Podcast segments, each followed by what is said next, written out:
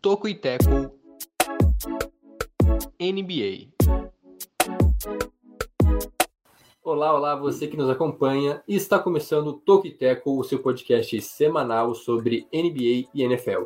Seja muito bem-vindo ao nosso episódio de número 117. Eu sou o Jonathan Momba e junto comigo para mais um podcast está ele, Juan Grins. Tudo bem? Como vai você? Boa noite, Jonathan. Boa noite também a quem acompanha a gente. Boa noite para o Lucas também. E para quem ouve o podcast aí no seu agregador favorito, espero que seja a Aurelo, jogando um pouco de moedinhas na nossa cara. É... Um bom dia, boa tarde, boa noite aí também para todo mundo que está colando conosco. Uh, não vamos estender muito, até porque a gente já se estendeu na, na live, a gente falou de várias aleatoriedades. Então, quem quiser dar um confere sobre o que a gente fala, ou também se não quiser, não tem problema, é, volta ali na live ou procura a live no YouTube para aparecer também, interagir, até porque a gente sempre está lutando ao vivo, né? Do, durante o podcast, então é, quem quiser fortalecer, sempre muito bem convidado. Isso aí, está feito o convite. E completando nossa equipe nesta semana, né, nessa quarta-feira de gravação, ele, Lucas Sena, tudo bem? Como vai, mano? Tudo bem, Jonathan? Muito boa noite, muito boa noite, Juan, muito boa noite a todos que nos escutam agora, muito bom dia, boa tarde ou boa noite para quem vai nos escutar depois. Sempre bom estar aqui, né? Mais uma semana para falar de muito basquete e de diversas aleatoriedades, que talvez seja uma das melhores partes desse pré-programa. Muito bom estar aqui novamente. É isso aí, talvez a melhor parte, né? Apenas o pessoal, o pico de audiência é, são nesses momentos. E, sei lá, eu, eu tô estranhando minha voz, parece que não é que eu tô rouco, mas ela tá meio estranha. Talvez seja só meu retorno, então. Quem, quem, quem tá vindo não se incomode, só eu acho que tá um pouco estranho. Mas agora, voltando a falar sobre. Quer dizer, não sobre o assunto do podcast ainda, mas. É, Lucas, passa pra gente qual que é a ideia do Tokiteco. Bom, a ideia do nosso querido Tokiteco é trazer os principais destaques da terra da Zendaya. Mas quem é Zendaya, Lucas? Uma atriz renomadíssima que participou de diversos filmes importantes, como a sequência de Spider-Man e também esteve presente no Space Jam, um novo legado, se relacionando também ao nosso querido basquete. Ela é nascida em Oakland, já tem 25 anos e também a participação incrível em No Ritmo da Disney. É isso aí, menção feita a No Ritmo. Agora, acho que a procura pela série vai aumentar, sim, é em 300%. Já diria no ritmo Shake It Up. Ah, é aí. Tema de abertura. E, e ela também fez Euforia, onde que eu não assisti a série, mas dizem que ela faz uma excelente drogada. No sentido de ser uma boa atriz, excelente né? drogada é muito bom. Uma excelente drogada. Não, foi assim mesmo, cara. É, tava conversando com, com meus amigos sobre, aí ele falou, não, ela é uma excelente drogada. Aí eu fiquei, o quê? É, é o tipo de adjetivo que você usa. Mas uma boa atriz interpretando, no caso, uma dependente química na série.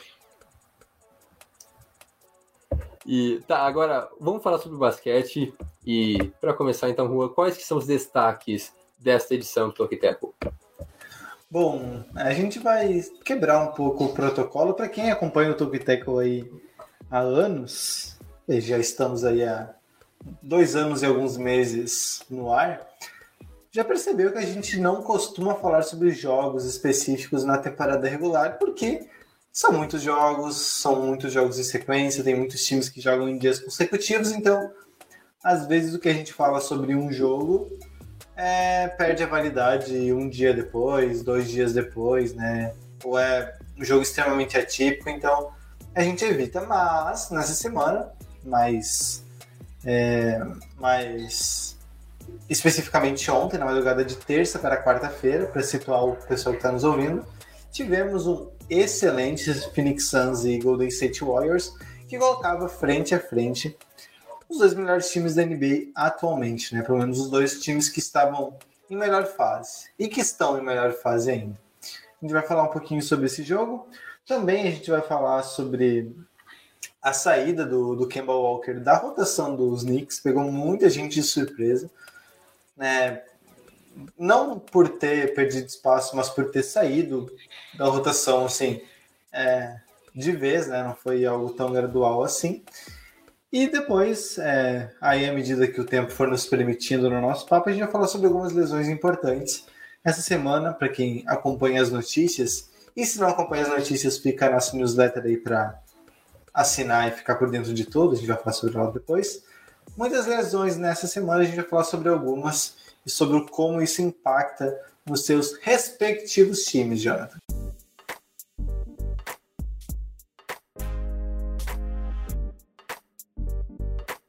Muito bem, começando o podcast de hoje, é, como já dito, vamos fazer mais sessão, comentar sobre uma partida em especial, em específico, porque foi o jogo né, dessa temporada, é um duelo praticamente quase único na história né, da NBA, onde duas equipes com excelentes campanhas se enfrentam, os Warriors até então com apenas duas derrotas e o Suns com três e uma sequência de 16 vitórias consecutivas, e o jogo não vou dizer que decepcionou, mas foi um jogo assim com cara de playoffs já, né? Parece que os times é, se preservaram um pouco, as pontuações não foram tão altas assim, mas a verdade é que os Suns venceram o jogo, é, venceram até com certa autonomia, é, com convicção, sendo que perderam o Devin Booker ainda no primeiro tempo, ele teve apenas 15 minutos em quadra, e mesmo assim os Suns conseguiram vencer o jogo, por isso que eu acho que é, esse jogo diz muito né, sobre é, a capacidade dos Suns vencerem sem depender do seu ataque principalmente o Devin Booker, mas o ataque não foi tão bem assim. A defesa do Suns que acabou decidindo e vencendo o jogo. Como eu comentei, então, o Devin Booker não foi um fator, ele teve apenas é, 15 minutos em quadra. O DeAndre Ayton talvez tenha sido o principal jogador do Suns, além do Chris Paul, mais uma vez sendo muito decisivo, né, com pontos, com assistências. E do lado dos Warriors, o Stephen Curry praticamente irreconhecível, teve um dos piores aproveitamentos da carreira dele, é, acertando muito pouco, mérito também da defesa, da marcação do Suns. E os Warriors, então, até, até então, melhor time, né, melhor campanha na NBA, foram derrotados. É, e agora o, o Suns né, assumiram a liderança. Ambas as equipes têm 18 vitórias e 3 derrotas, campanhas iguais. Mas nesse duelo, então, os Suns venceram com predomínio em sua defesa é, contra um Golden State Warriors que parecia um pouco perdido. Né? O Steph Curry foi mal, mas o restante do time também é, não soube ajudar, não soube facilitar é, a missão do, do Curry. Era um, era um confronto de duas boas defesas. É, acho que esse é o melhor. É, primeira explicação importante, porque são duas defesas de elite e meio que todo mundo sabe disso, né? O Warriors a gente fica muito empolgado pelo que eles fazem no ataque, toda movimentação e rotação e, e é o Curry acertando insanamente arremessos difíceis e contestados. Mas na real, a alma dos dois times é a defesa. É a defesa que tem sustentado essa campanha excelente que tem. Até porque, se for ver nome a nome, assim, são dois bons times, mas que no papel estão abaixo aí de mais uns, de pelo menos uns dois ou três times da NBA. É, só que eles não conseguem repetir essa mesma eficiência na defesa. Pronto, dito isso, o jogo foi definido na defesa. Acho que esse é o principal ponto. É, o, o que se fala muito foi a maneira com que o Curry foi marcado. Claro que o Curry acertar quatro arremessos de 21 tentados é o que vai acontecer uma vez por temporada, quase. Né? Uma vez por semestre, talvez, uma vez por trimestre. É algo extremamente raro. Então eu não diria que isso é sustentável. Por exemplo, uma série de sete jogos, essa é a derrota que você olha e fala, pô, deu tudo errado, jogo 2 vem aí, vamos, vamos recuperar. Acho que é basicamente isso. Mas a verdade é que ele foi muito bem marcado. Né? Ele foi realmente muito bem marcado. Isso se deve a dois nomes. Primeiro, ao Deandre Ayton, porque o Deandre Ayton, pô, é pivô. Mas o pivô contra o Curry fica exposto o tempo todo. Né? O cara que precisa sair do perímetro para marcar, porque rola a troca de marcação a rodo. Então o Dan Drayton tem que dar uma resposta. E ele deu uma resposta positiva. Ele foi mais móvel do que a gente via nos últimos playoffs, né, onde ele era muito, muito mais exposto do que foi. Principalmente naquela série contra os Clippers, né, que a coisa quase ficou feia para o Suns. E, além disso, o Michael Bridges, né, que esse dispensa apresentações, foi um, uma partida defensivamente espetacular do Bridges, algo que o Curry, olha, o Curry não, talvez não tivesse experimentado nessa temporada. Um defensor numa noite tão inspirada como o Miles Bridges, eu diria o Michael Bridges. É, então são dois fatores, né? A defesa do Suns e a maneira com que o Curry jogou mal também, né? O que dificilmente vai se repetir é, muitas vezes. Eu a, a, acompanho os relatores, né? Acredito que a vitória do Phoenix Suns passa completamente pela sua defesa, mas também queria ressaltar o contexto que a gente chegava nesse jogo, né? A gente chegava nesse jogo com Warriors 18-2, com 90% de aproveitamento nos jogos, algo que, se a gente for pegar temporadas completas, ninguém nunca conseguiu na história da NBA. A melhor porcentagem é do Warriors, que fez 89%. Uh, ah, então, até pro recorde da NBA era absurdo esses 90%. E um Phoenix Suns que vencia 16 partidas seguidas. Lembrando também que o recorde de vitórias consecutivas na NBA são 33 do Los Angeles Lakers. Ou seja, os Suns chegaram aí na metade. Estão com 17 vitórias seguidas. Mas um jogaço por completo. A gente viu um Stephen Curry muito bem marcado, que, como destacou o Juan, não vai fazer outra partida assim nessa temporada uh, 4 para 21 para o nível, para excelência que é Stephen Curry, foi baixíssimo. O Jordan Poole teve que puxar um pouco dessa responsabilidade para os Warriors tentarem pontuar, chegou a quase 30 pontos. Jordan Poole, grato destaque dessa, dessa equipe do, do Golden State Warriors, mas uh, contra um, uma equipe que está criando essa casca, né? Esse DeAndre Ayton que cada vez mais cada vez mais completo, um Chris Paul sabendo liderar muito bem as ações do Phoenix Suns. E o Michael Bridges inspiradíssimo na defesa, vai ser difícil de parar essa equipe essa temporada. A gente já viu esse time campeão do Oeste na temporada passada parando só para o Milwaukee Bucks, campeão da NBA. Então, é, essa equipe está muito completa, são 17 vitórias consecutivas, um armador uh, dos melhores da história, um DeAndre Ayton que não para de evoluir, um Michael Bridges surpreendendo mais uma vez, e uma super estrela como é o Devin Booker. Essa equipe vem forte mais uma vez.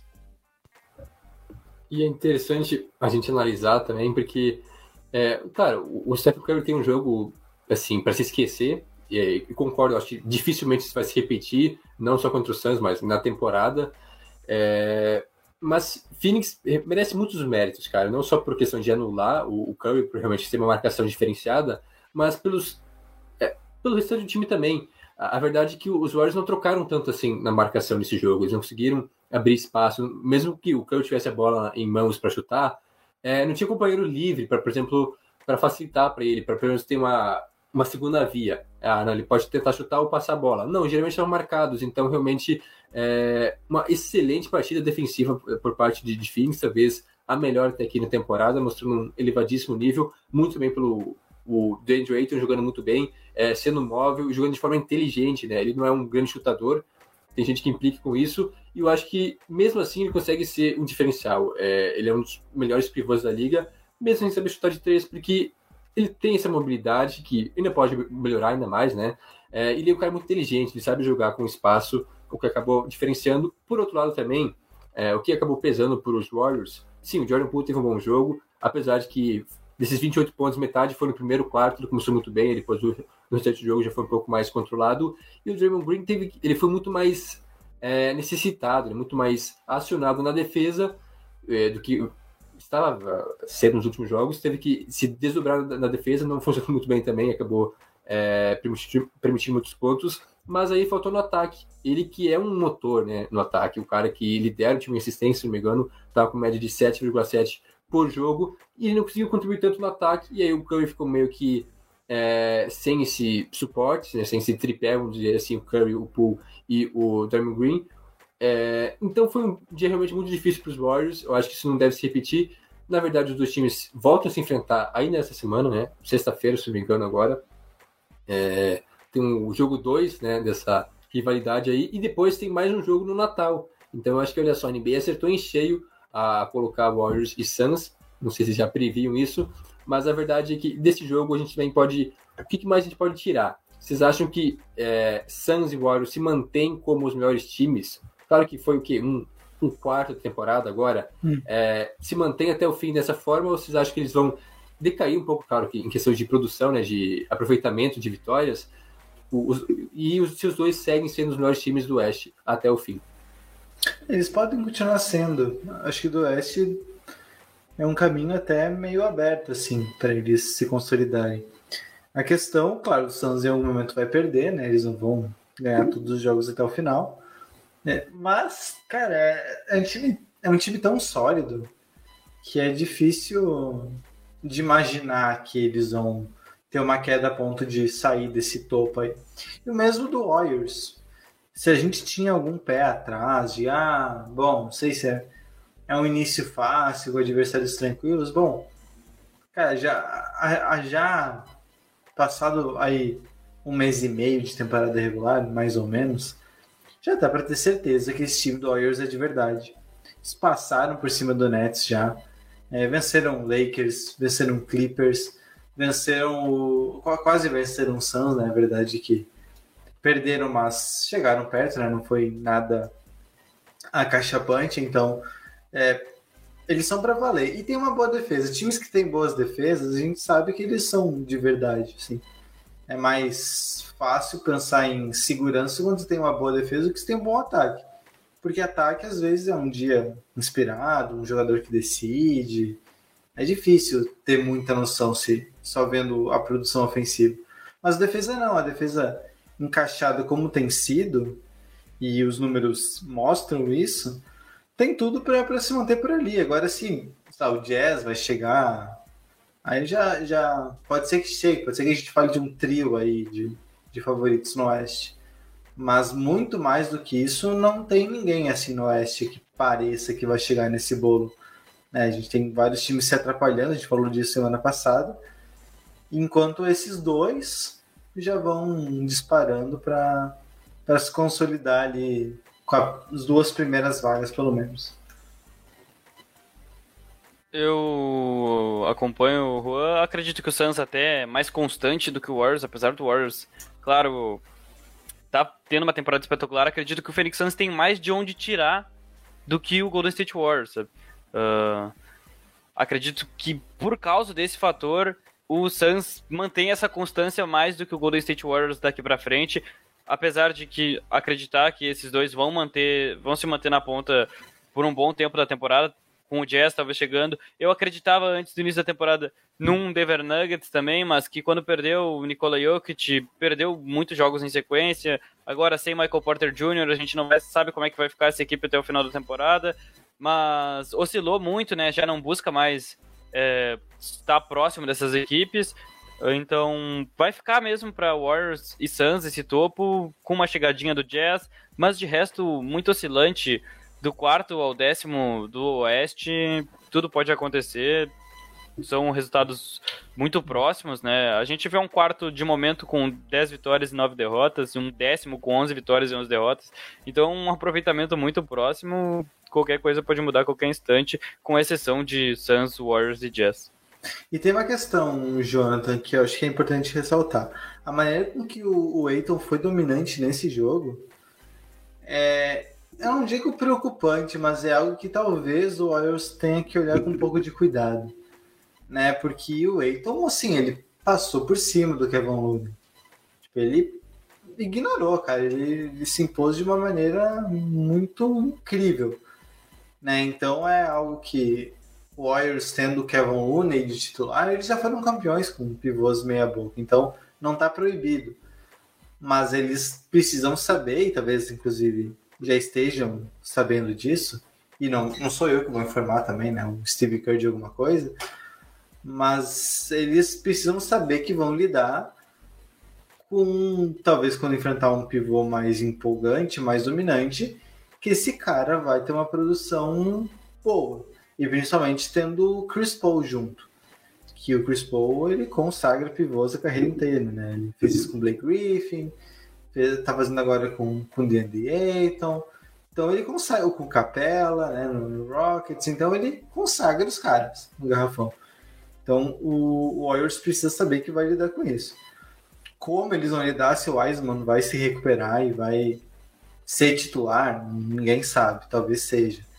Mas eles precisam ter algum plano para não deixar que o pivô adversário deite e role como o Aiton fez nessa noite. Também acho, cara. Eu acho que foi bem preocupante essa situação do Aiton, porque mostrou que os Warriors é, ainda não estão preparados para tudo. E até já de se esperar, né? O time entrou na temporada com várias dúvidas. A gente imaginava que talvez fosse brigar, quem sabe, por uma vaga em playoffs, né? Quinta, sexta vaga, até ficando com, com os play, é, uma vaga no play-in. Mas não, o time se mostrou muito mais conciso que a gente esperava, muito mais equilibrado. É, mas essa questão aí realmente do, do pivô é, é, de se analisar com um pouco mais de calma. É, o Warriors não tem tanta opção assim no plantel, né?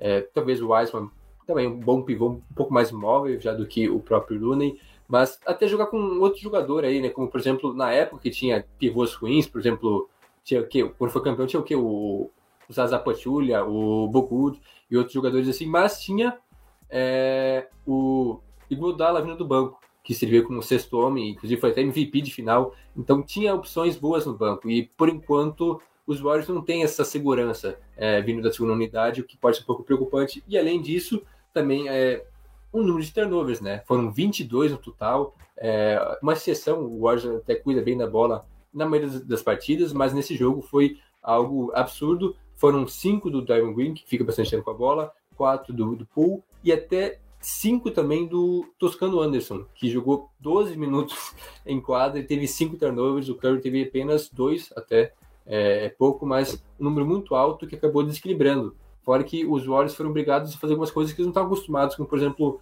pegar rebote. A equipe de Golden State pegou muito mais rebote, mas não conseguiu produzir em cima disso, muito também por conta de sofrer turnovers bobos e aí acabou perdendo esse jogo na finaleira mais alguma coisa quanto ao assunto Warriors e Suns? Ah, ficamos nisso. E observar, né? tem, tem, tem jogo nesse final de semana, então é um jogo de resposta do Warriors, um jogo de reafirmação do Suns. Enfim, claro que tá cedo, né? Enfim, Sim. tem bastante coisa para acontecer. Mas tá legal, é, é uma minissérie entre as duas equipes para a gente ter uma ideia de quem está no caminho mais certo, quem tem coisas para rever. E são times que, nesse momento, têm tudo para se enfrentarem na final da NBA. Né? Nesse momento, eles seriam só da NBA, não, né? Do Oeste. É, é, é. é, eles, eles, nesse momento, seriam se enfrentando na final do Oeste. Então, é uma série possível para os playoffs. Então, é sempre muito legal quando isso acontece.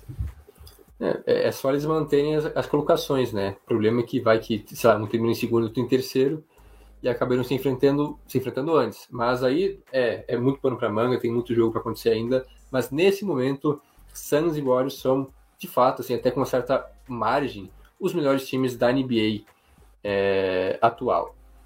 Só Agora, uma ressalva então... rapidinho. Diga. Acabei de perceber uma estatística aqui que não acontece todo dia, né? O Phoenix Suns venceu todas as partidas nesse mês de novembro.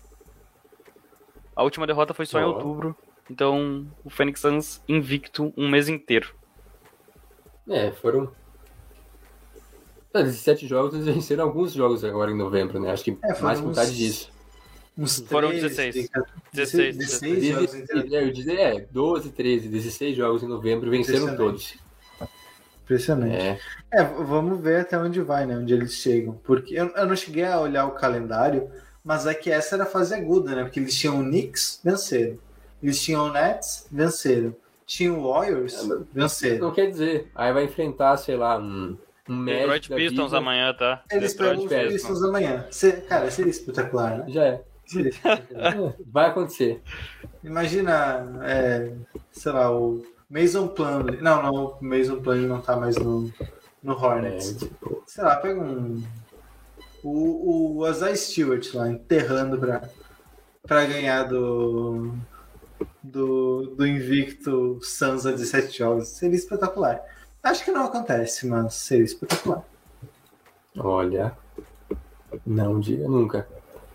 Mas Antes de a gente dar continuidade ao nosso podcast e falar sobre outras pautas, vamos fazer o nosso merchan, momento de falar dos nossos produtos, começando pelo nosso site, né, é, tokiteco.com, que está a pleno vapor, né, com vários, textos, com vários textos novos. É, o, o Pedro tem produzido constantemente, né, semanalmente um texto novo, então, para você que gosta de NBA, recomendo sempre assuntos é, interessantes, né? Assuntos pontuais que alguns até temporais, mas coisas que estão sendo que estão em voga na NBA. Então aproveite, acesse nosso site e é, leia lá os nossos textos. Além disso, também pode nos seguir em nossas redes sociais, Twitter e Instagram, arroba Tokiteco, e nosso Facebook, facebook.com.br. Lá você encontra todas as nossas produções, sempre quando sai texto novo, podcast, é, qualquer notícia mais relevante, a gente coloca em nossas redes sociais e até mesmo para interagir com a gente. A gente sempre é, ressalta a importância da, da, participação da audiência. Mande sua crítica, é, sua dica, seu elogio também, a gente está aberto, né? a gente aceita elogios, caso você queira nos elogiar.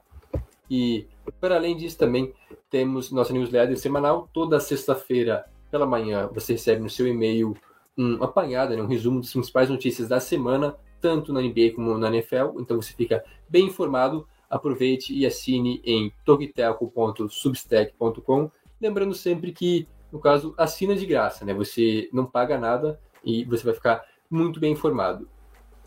Para além disso, o nosso tradicional podcast, que você já deve estar cansado de saber, mas a gente repete novamente, por favor, se possível, ouça-nos na Aurelo, que aí você vai estar ajudando também na manutenção, na sobrevivência desse projeto. Mas é claro que a gente está em outras plataformas além, além da Aurelo, é, no Spotify, na Apple Podcasts, no Google Podcasts e em várias outras plataformas de áudio. A gente está praticamente em todas, além também do YouTube, onde a gente sempre faz live né, de gravação do podcast.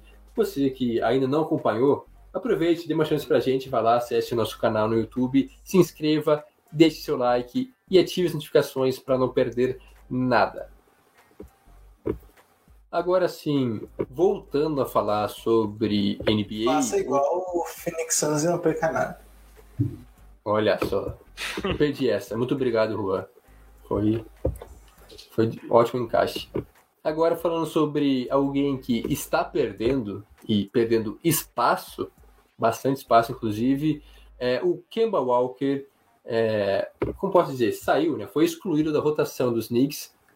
Bom, é, a verdade é que não vem tendo uma boa temporada. Longe disso, talvez, é, em números gerais, em número de pontuação, vou até pegar aqui antes, estava tava vendo só para passar a informação completa. Ele tem uma média de 11,7 pontos e 3,1 assistências até aqui em 18 jogos na temporada.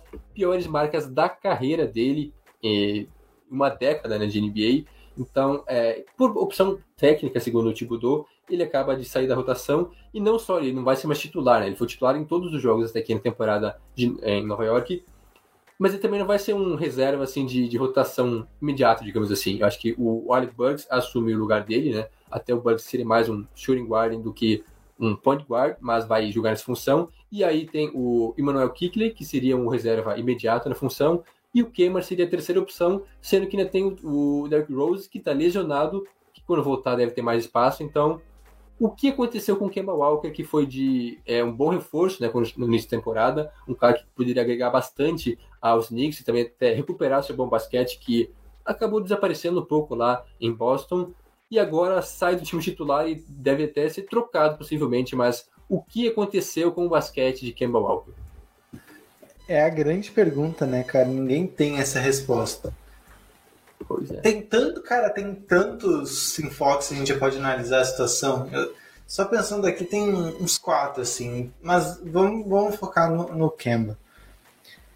Ele vem já de uma temporada estranha no Celtics, que eu até acho que ele estava sendo mais criticado do que deveria né? Eu, ele teve muita lesão e quando ele voltou ele nunca parecia estar jogando 100%, sempre estava incomodado. É, e, e, tinha jogos em que ele era muito bem, tipo 25, 30 pontos. Tinha jogos que ele destruía.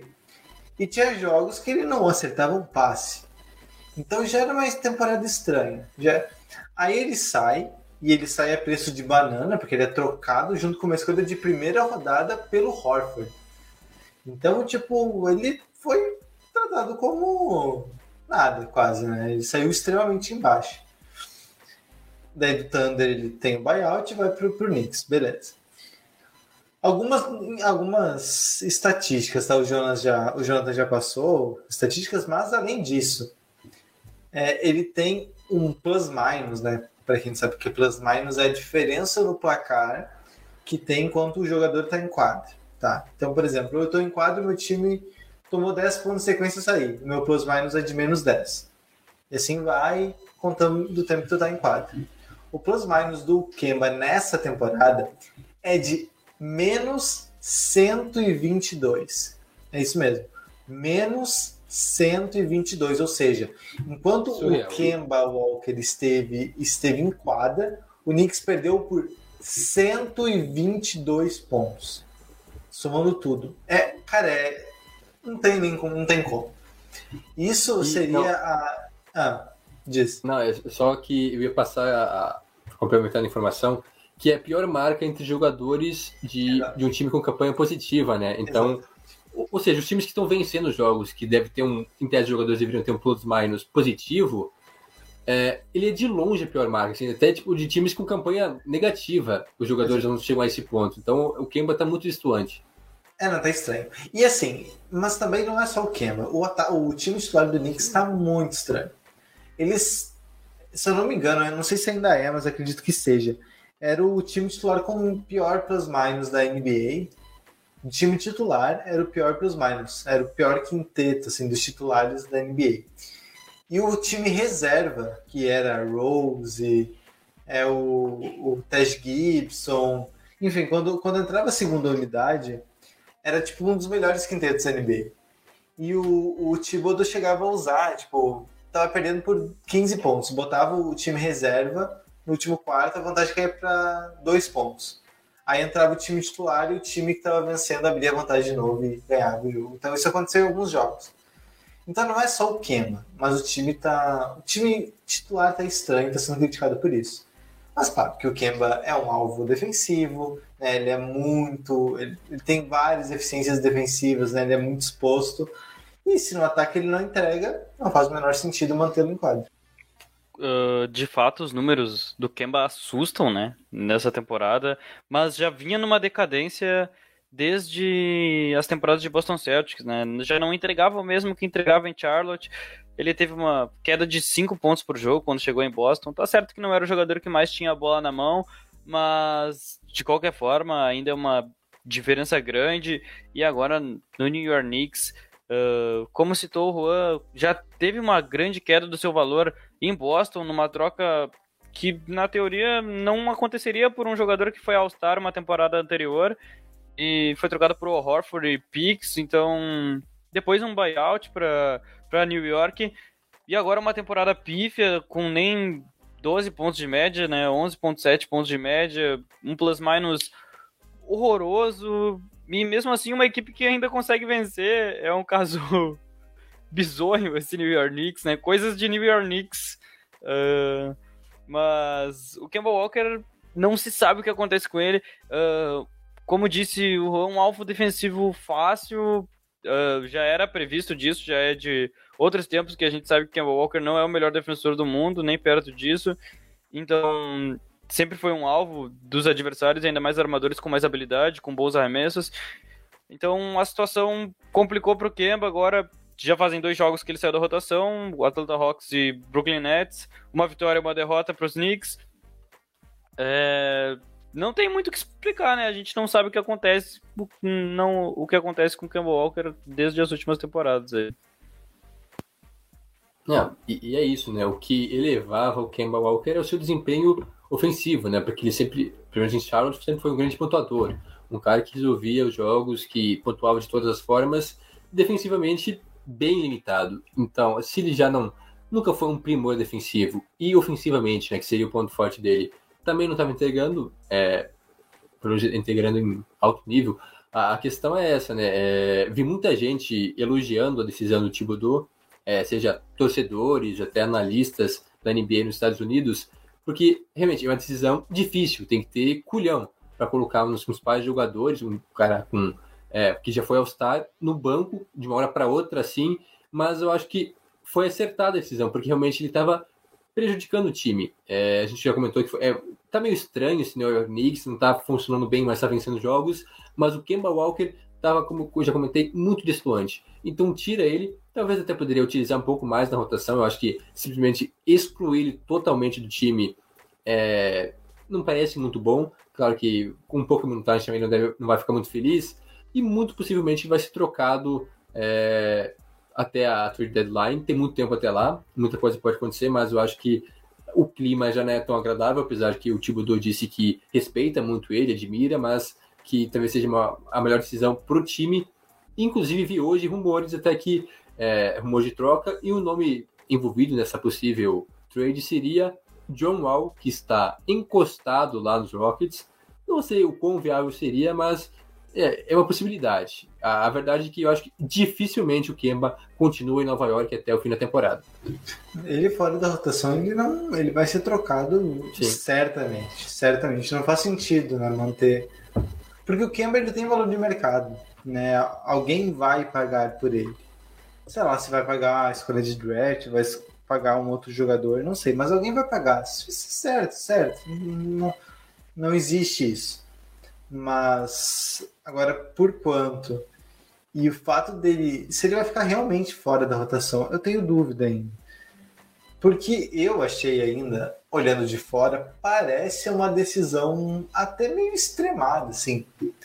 Porque ele era um titular, ele era um titular de 30 e tantos minutos. A verdade é que tinha jogo que ele jogava 15 minutos porque ele não funcionava, daí o Rose vinha com 38 minutos em quadro, mas às vezes ele ia bem. Então, é, talvez, mas também lidar com ego é muito complicado, né? Talvez fosse o caso de tentar uma outra função, dar menos minutos mesmo, colocar um pouco no banco.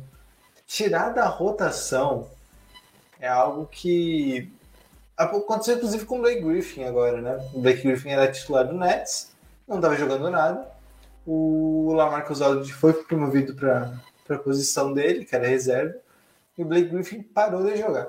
E foi falar lá que estava insatisfeito e tudo mais. Às vezes acontece, eu, eu acho que tem uma questão de ego também, né? De talvez o jogador entenda mais saindo da rotação de vez do que jogando 15 minutos por muito tempo. Né? E, e, é isso, né? O Thibodeau obviamente não vai vir na imprensa falar mal do Kemba, não vai ser é, criticar ele em público, não tá, falar que não está se esforçando. Mas ele fora da rotação ele não fica em New York, não tem chance nenhuma. O que seria um baita de um anticlímax, né? Porque ele é. Ele, o, o Kemba acho que é do Bronx, se eu não me engano. Então ele é nova-iorquino. Ele se diz torcedor, né? Ele do, Exato. É. Quando criança, então imagina só o baque deve ser. Você joga no time que você era torcedor, que você sonhava em atuar. Primeira oportunidade. Né? Joga mal e aí acaba sendo do time. Talvez eu concordo com essa visão do Juan. Talvez seja mais para dar um chacoalhão, assim, sabe? Tipo, acorda que senão você vai perder espaço de vez. Não é que é, é. Uma, uma, decisão permanente, assim, que ah, vai ser vai ficar fora da rotação até ser trocado. Talvez e, e no time do Knicks, no time do Knicks, a gente sabe que o Thibodeau, ele assim, ele obviamente ele gosta de bons jogadores, todo mundo gosta, mas ele ele gosta do cara que se entrega, ele gosta do cara que se joga no chão por uma bola. E, talvez se ele identifica que o Kemba não está entregando esse tipo de estilo de jogo, um abraço, amigo. A gente ano passado chegou nos playoffs com um time bem pior, que tinha o como é que era o nome do armador titular do, do Knicks ano passado? Era o. Foi pro. O Peyton. Pro Suns. O Alfred Payton. Cara, a gente foi, foi pros playoffs. Foi o Alfred Payton titular. Me respeita. Me respeita. Então, não é que sem o Kemba é impossível. Não, eles já fizeram isso. E, e, pode ser que a defesa melhore agora, né? Porque a defesa do Knicks estava bem complicada, bem complicada. Entra o Alec Burks, que é um defensor melhor. O Quickly vai ter mais minutos agora. É, é, jovem, talvez, pelo esforço, capacidade física, consiga entregar mais que o Kemba. Sei lá, eu acho que os Knicks agora pode ser que se ajeitem. E daí, se o Kemba vai virar a chavinha, aí depende mais dele do que dos Knicks propriamente ditos, eu acho. É muito difícil falar que tirar o Kemba da rotação tenha sido uma decisão tão acertada assim. Acredito que, como titular dos Knicks, um jogador que tá tendo que deve ter 30 para mais minutos por jogo, estava fazendo diferença sim nas partidas, né? A gente vê isso nos plus minus dele, mas ainda assim a gente sabe que o Kemba é um cara que pode criar formas de pontuar muito fácil, como já fez em Charlotte, já fez em Boston. Uh, é um pontuador nato, apesar de que nessa temporada caiu muito, ainda tem um valor de troca grande. Então, acompanhando o Juan mais uma vez, se, se o Kemba ficar de fora da rotação, como foi contra o Atlanta Hawks e contra o Brooklyn Nets, desde que saiu da rotação por completo, uh, o Kemba Walker deve ser trocado, até porque é um jogador que provavelmente não vai se sujeitar a estar nessa situação, um jogador de elite que já foi franchise player de uma, de uma franquia, talvez os maiores jogadores da história da franquia Charlotte Hornets, e então não deve se sujeitar a ficar nessa situação, é um grande pontuador. Deve ser trocado sim do New York Knicks, mas agora olhando pelo lado do New York Knicks, é um time que na temporada passada tinha uma defesa espetacular, inclusive foi aos, aos playoffs muito por causa disso, e nessa temporada uma decadência desde a chegada do Campbell Walker, e acredito que muito dessa defesa ter decaído passa por ele, passa por, por ele não ser um defensor forte, como nas últimas temporadas ocorreu com até mesmo o Alfred Payton. E é o Tom Thibodeau é esse cara que disse, é o cara que gosta é, gosta do jogador se atirando no chão, gosta do cara correndo 30 metros para tentar uma roubada de bola, gosta do cara que vai dar um pulo por cima do seu companheiro para tentar dar um toco. E esse é o Tom Thibodeau. E ele faz o time dele ter vontade de marcar, de guerrear o tempo inteiro. E não é muito o que a gente tá vendo do Kemba Walker. É isso, cara. É, realmente tem que se adaptar ao estilo de, de jogo né, do treinador e, por enquanto, o encaixe do, do Kemba e do Thibodeau já, a gente já imaginava que não seria fácil e realmente não houve um encaixe, né? E é, a defesa do, dos Knicks piorou demais, né? Não só pelo Kemba, mas acho que até o próprio Fournier também que se tornou titular, não é exatamente um grande defensor, então é, os jogadores que estavam antes eram bons defensores, apesar de não ser grandes jogadores, e por isso que os Knicks, se não me engano, eram a terceira maior defesa geral na última temporada. E agora, acho que caiu para 17. O negócio não tá nem entre as 15 melhores. Mudou muito. O ataque, em números gerais, até melhorou, apesar de estar meio estranho. É, porque, obviamente, tem mais jogadores ofensivos, jogadores de calibre, mas a defesa piorou demais. Então, acho que se colocar na balança, piorou em relação ao que tinha no ano passado. Mas, claro que em talento tem mais, né? Eu acho que é só uma questão de ajustar. E aí vai do Thibodeau encontrar o melhor ajuste. É, eu, eu, eu vou por aí. Eu acho que é questão de tempo para o Knicks conseguir se ajeitar. Porque não tem muito meio termo também, né? Ou o time do Thibodeau é organizado defensivamente ou é um caos.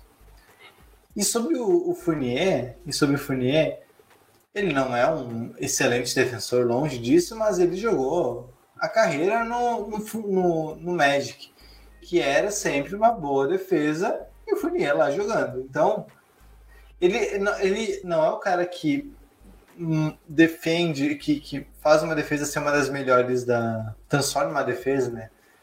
Mas também não é o cara que entrega, não é o cara que compromete um sistema todo. Diferente do que o Kemba tá fazendo. O Kemba tem comprometido a defesa do, do Knicks. Eu acho que é bem seguro dizer isso. Né? O fato dele estar em quadra compromete a defesa do Knicks.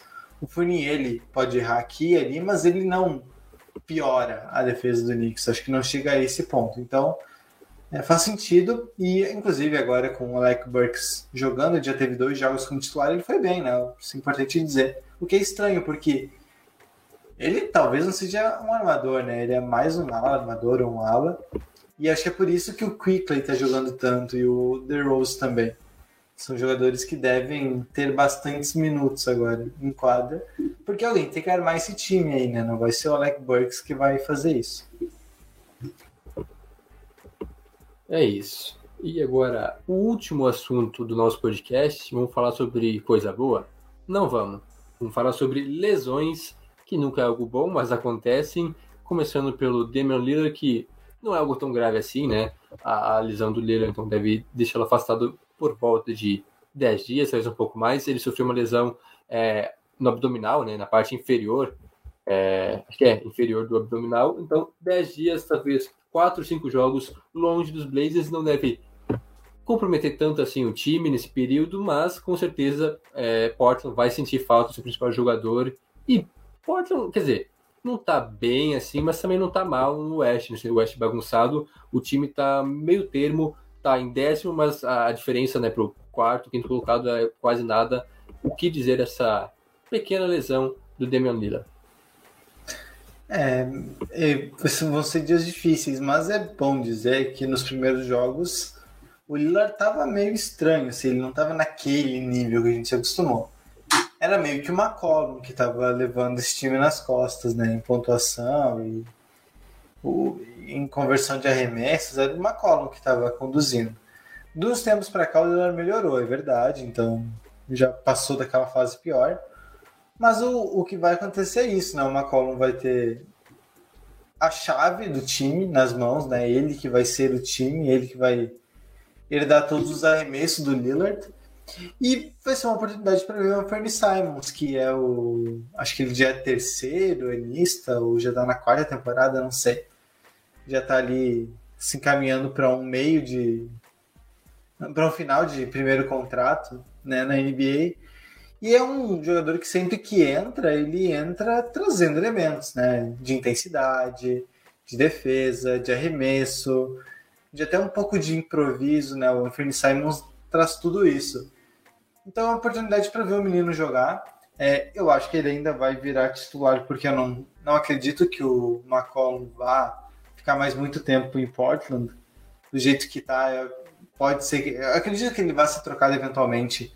Talvez pelo Ben Simmons, talvez por algum jogador que, que o Blazers vai precisar buscar nesse mercado aí no, na trade deadline para reforçar a defesa acho que, que pode acontecer e se acontecer, daí o Fernie Simons vira titular desse time para jogar do lado do Lillard. Então, pode ser que a gente esteja vendo aí é, mais uns passos de um futuro titular de Portland né, na, na figura do Simons.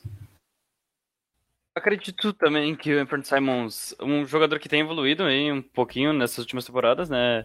Uh, até na bola de três, um jogador que danca bem, entra bem no garrafão, né? Uh, não, óbvio, vai sentir muita falta do Lillard, esse time dos Blazers, vai ser conduzido pelo Steve McCallum, mas vão ser o que aí? Vão ser cinco joguinhos uh, contra, acredito eu, que Spurs, Celtics, Clippers, Warriors, Timberwolves. A previsão é que o Damian Lillard volte diante do Phoenix Suns. Então, cinco jogos sem a principal estrela claro, é preocupante, mas ainda assim vai ser um bom teste para o Anthony Simons, uh, um CJ McCollum que vai, se, vai ser a estrela do time nesse período. Vai ser um bom teste para os Blazers que estão 11-11 até agora na temporada. Eu acredito que um ótimo teste até mesmo para o Anthony Simons, caso ele queira um contrato maior no futuro aí. É isso, tem que aproveitar a oportunidade que está batendo na porta. E outro jogador é, importante no seu time que vai desfalcar é, por mais tempo nesse caso, né? O Ban Adebayo, que sofreu uma lesão, é, foi no dedão na mão, né? Acho que na mão direita, ele rompeu um ligamento, então vai passar por cirurgia. Aí sim, não sei exatamente o prazo de retorno, mas vai ficar, como é uma cirurgia no dedo, não é tão grave assim, não é tão sério assim, mas é uma cirurgia, então serão algumas semanas sem o Ban Adebayo, que aí sim pode ter um certo impacto lá em Miami, que faz sim uma, um bom início de temporada, né? Uma excelente campanha, e deve sentir falta do seu pivô. É, o, Vander, o, o Hit está nesse momento sem o Jimmy Butler, ele está com uma lesão. Eu não lembro onde, até estava pesquisando, não achei rapidamente. Ele não, não tem jogado as últimas partidas, o Bandebaio agora com essa lesão também vai ficar um tempo fora. É... E, cara, o ataque do Hit não existe sem esses dois. Eu estava vendo o jogo contra os Nuggets na segunda-feira, acho que foi na segunda. Nuggets sem o Michael Porter Jr., sem o Jamal Murray, só é o Jokic. É o Jokic e o Aaron Gordon. Esse é o time. É o time, esse aí. E o Barton. É, é, e o Barton. Se forçar a barra, né? Aí tem o Barton. E tem o novato lá, o. O Nation. Nation. Highland, acho que é. Ô, oh, maluco é bom, hein? Cara, arremessa da logo certo. Esse aí vai. Vai. vai é o Curry um 2.0. É o Curry. Cara, é o Curry. Eu espero. E é loucaço, assim, arremessa e azar. Não pensa duas vezes. Uh, e mesmo assim, tipo, não existiu. O ataque do Hit não existiu. Não existiu. E tinha o Adebayo já jogando nessa partida, ainda jogando nessa partida. Era o Lowry e o Adebayo. E só. O Hero não jogou também até essa partida, foi um desfalque. É meio preocupante, assim. A gente já falava disso na, na pré-temporada. De que, ok, o time do Hit é muito bom. Tem Lowry, Butler, é, o Adebayo, o, o, o Hero o Oladipo lesionado, ninguém sabe se volta, se volta. PJ Tucker, que é um bom defensor. Ok, são excelentes nomes defensivos, é uma baita de uma defesa. Só de existir já é uma boa defesa. Mas e se perde esses caras, né? Porque o Larry tem. Já é mais velho, não vai aguentar o tranco, vai, vai ser poupado em alguns jogos. O Butler sempre lesiona durante a temporada. O Badebaio tem, tem problema no ombro, agora até lesão não foi no ombro, mas ele já perdeu vários jogos por em outras temporadas por problema no ombro. E aí, quando perde esses caras, o que que faz? Porque, por exemplo, agora, tá? O Hit está jogando sem o Adebayo está tomando uma sapatada do Cavs de 111 a 80. O jogo vai acabar agora, o Cavs vai, vai ganhar essa partida. Cara, é o Cavs. Né? A gente elogiou, mas ainda é o Cavs. E o Hit, claro, não estou vendo o jogo porque estamos gravando, mas com o Deadmon de titular no garrafão, cara, eles não vão lugar nenhum, velho. Eles não. Eles não vão ganhar muitos jogos enquanto o Badebai estiver fora. Isso é, é tranquilo de falar. Né? A diferença é gritante e o time não é profundo, o que torna, acho que, tudo muito mais calamitoso. O Hit precisa da Debaio para se manter ali naquela zona acima do play-in. Sem o Adebayo, e se o Butler não conseguir ter uma sequência de jogos, o Heat vai começar a olhar um pouco mais para baixo, de ter que sobreviver ali entre os seis primeiros. A defesa de garrafão do, do Miami Heat passa completamente pelo Banadebaio. Uh, e hoje, contra o Cleveland Cavaliers, é perceptível o quanto a falta faz o Bandebaio, né? São 19 pontos do Allen, 17 do Mobley, 22 do Kevin Love uma sobra total no garrafão da equipe do Heat. O Cleveland Cavaliers fez o que quis, o que não quis, como queria, quando queria, onde queria. Uh, a falta que o Bana Debaio faz é gritante, seja ofensivamente, defensivamente. Claro, sem Jimmy Butler, sem o o Victor Ladipo há um bom tempo já, mas ainda assim uh, o Bana Debaio faz uma diferença gigantesca, grotesca nesse, nessa também na tábua de rebotes e quando não tem essa produção defensiva nem ofensiva restam a nomes como Kyle Lowry já com sua certa idade Tyler Hero jovem claro jogando muito essa temporada e Duncan Robinson ou seja nomes relativamente fracos em relação ao resto. Duncan Robinson é uma temporada horrorosa, né? Diga-se Duncan Robinson zerado hoje, com 20 minutos de quadra. Zerou todas as estatísticas, rebote, assistência e pontos. Então. Cara, eu não sei do que vai ser desse hit sem Bana Debaio. O jogo do Miami Heat passa muito pelo ótimo pivô que é o Bana Debaio. É isso, cara. É, Miami se complica muito nos seus próximos jogos. É, tá pesquisando aqui, a, a, a, cirurgia deve ser realizada agora nesse fim de semana. E aí o prazo de recuperação vai depender de como é que vai ocorrer a, a operação. Não tem uma ideia assim, tem que realmente só primeiro fazer o procedimento para depois calcular um cronograma de retorno. Mas a gente já pode perceber, Miami vai sofrer muito nesse período sem o Adebayo. E a última lesão. Não, eu, eu só, só isso sobre o Duncan Robinson. Ele renovou o contrato nessa última off-season, então ele. Cara, é, tá, tá ficando tá meio manjado já. Arremessador que renova o contrato para ganhar uma bolada, esquece, nunca mais volta. Foi o. O. O, o pivô, o Bertans, também, mesma coisa. Tava bem, teve uma temporada muito boa renovou o contrato, acabou, não, não, não, não existe mais. Não estou dizendo que o Duncan Robinson vai acontecer a mesma coisa, mas, cara, o que renova o contrato, contrato longo, acho que é coisa de 20 milhões, algo nesse naipe assim. É, titular, para arremessar, sei lá, 10 bolas de 3 por jogo. não pode ter um aproveitamento de 30%. Ele tá ele estava em 31% antes desse jogo. Como ele errou tudo nessa, vai despencar para talvez menos de 30%. Não pode um, o arremessador do time, o arremessador de elite, ter um aproveitamento abaixo de 38%, 37%.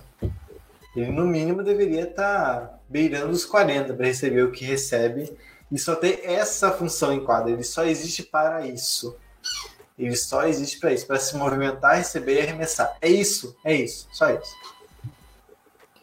E para finalizar, então, a última lesão que a gente vai comentar até rapidamente, é, o Joe Harris também deve ficar afastado um tempo dos Nets, algo entre 4 e 8 semanas, ou seja, um mês ou dois. Ele que vai passar por uma cirurgia no tornozelo, é, mais um problema grave, né? Na verdade, o, Quer dizer, o Joe Harris vem fazendo uma boa temporada, mas é, na última temporada, nos últimos anos, ele teve mais impacto no time. Talvez agora, por, pelos Nets terem um elenco mais recheado, né, com bons jogadores, estrelas, diminuiu um pouco o espaço dele também, a questão de produção. Mas mesmo assim, Joe Harris é basicamente o Duncan Robinson do Heat, né? Ele que é responsável por, por chutar de três e os Nets vão sentir um pouco da falta dele, né? Mas eu acho que não é tão impactante quanto, por exemplo, o Adebayo no Heat.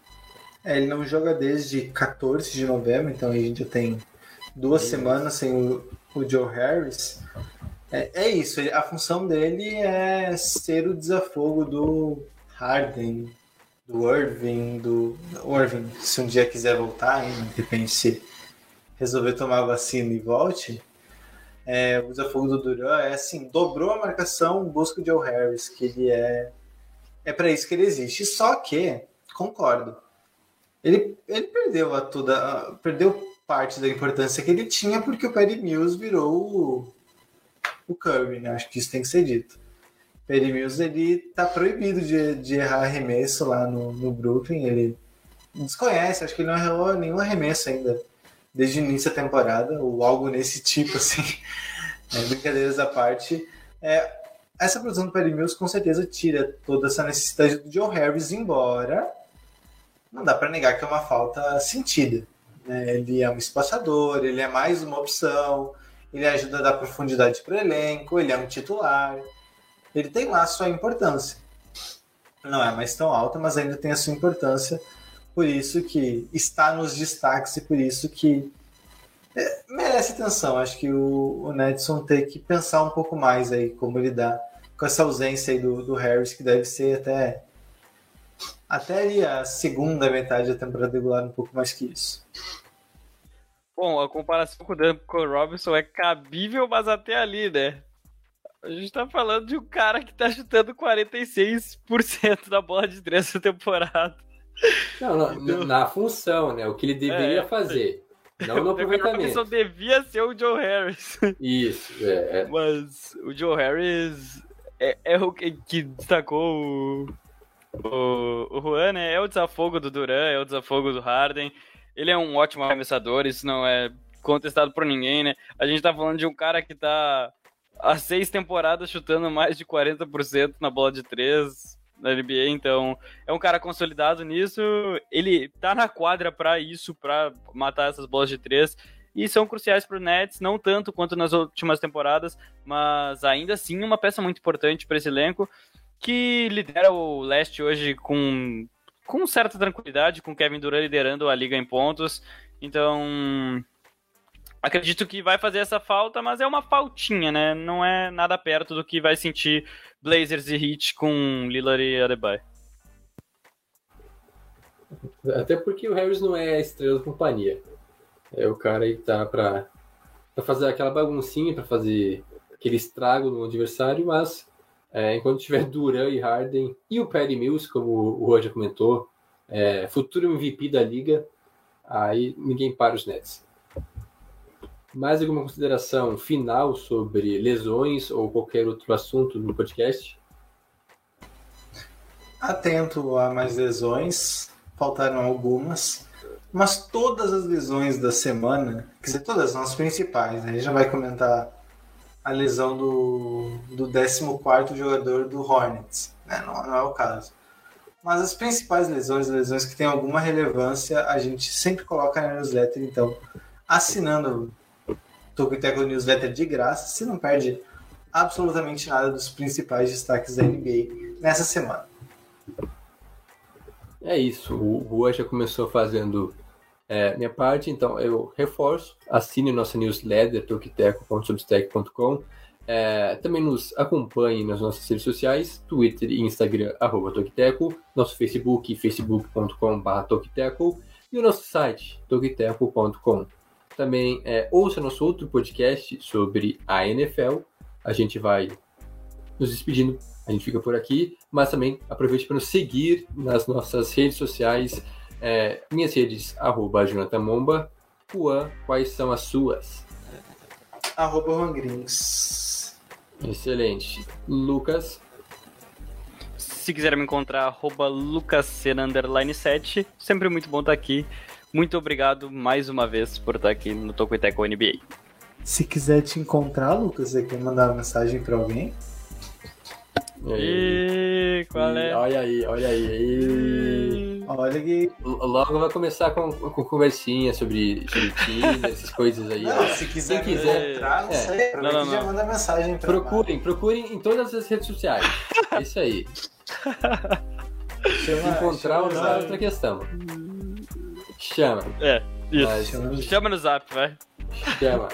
É, muito obrigado a todo mundo que nos acompanhou até agora. A gente volta na próxima semana com mais um episódio do Togo e Teco NBA. Até lá. Tchau, tchau.